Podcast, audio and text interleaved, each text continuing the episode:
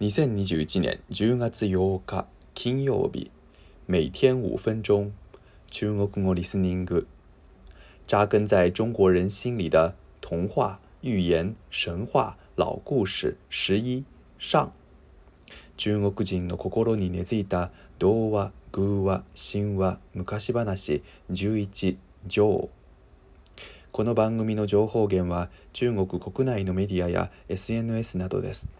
中国語の原文と日本語の訳文はあなたの知らない中国語のブログに載せています。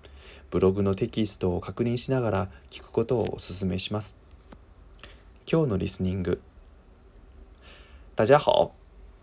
9月24号上上周五和10月1号上周五，我和大家聊了“龙游浅水遭虾戏，虎落平阳被犬欺”这句话，分别讲到了人在落魄之后会受到小人的欺负，以及地头蛇的厉害之处。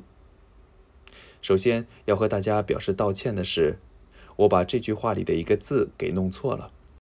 之前我说的是“虎落平原”，但是正确的应该是“虎落平阳”。平阳指的是地势平坦明亮的地方，我把这个词给说错了，非常抱歉。而今天我想聊的是这句话的由来。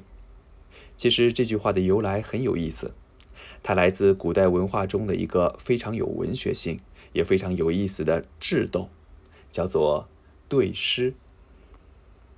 所谓对诗，就是指一方念出一句诗之后，另一方紧接着也念出一句诗来对应前者的诗句。我举一个不太恰当，但是比较容易理解的例子。比如，大家在国语当中学过一首李白写的唐诗《静夜思》，当中有这么两句话，叫“举头望明月，低头思故乡”。这首诗是李白一个人写的，不是两个人的对诗。但是，为了给大家解释说明对诗的意思，我们假设这是两句诗，分别出自两个人之口，也就是。甲说：“举头望明月。”乙说：“低头思故乡。”这就是一次成功的对诗。对诗有几个不成文的规矩：一是诗句结构本身要对应，上句是名词的地方，下句也得是名词；上句是动词的地方，下句也得是动词。比如《静夜思》里下句的动词“低”。对应上句的动词举，下句的动词思；对应上句的动词望，而且这个对应是正好相反的词，或者同一类的词为最好。比如举和低，一个是抬头，一个是低头，正好相反，对应的很完美。而明月往往象征着家人团圆，所以和故乡也是很对应的。唯一的瑕疵是，一般上下句不出现同样的字为好，而这儿上下句里都有“头”这个字。当然，这两句诗本身不是对诗，无可厚非。而且这个规则也不是一个强制性的规则，对诗最基本的要求还是在意思的对应上。说了这么多，我想说的其实是。龙游浅水遭虾戏，虎落平阳被犬欺。这句话也是一个对句。不仅如此，这句话还是出自一次历史上经典的对诗。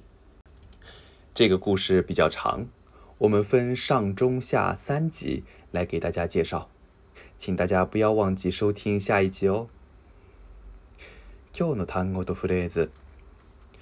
嘲讽，嘲讽。嘲笑、讥讽、阿 za 哀、火气くる、あてこするという意味です。レブ他竟然骂我，我要和他拼了。冷静，他这是在故意嘲讽你，好让你上当。他竟敢骂我，我要和他拼了。冷静，他这是在故意嘲讽你，好让你上当。ヤグブよくも俺の悪口を言ってくれたな。そいつと怠慢張ってくる。落ち着け。あれはわざと皮肉ってお前を罠にはめるつもりなんだよ。以上です。良い一日を。祝大家每天过得快乐。再见。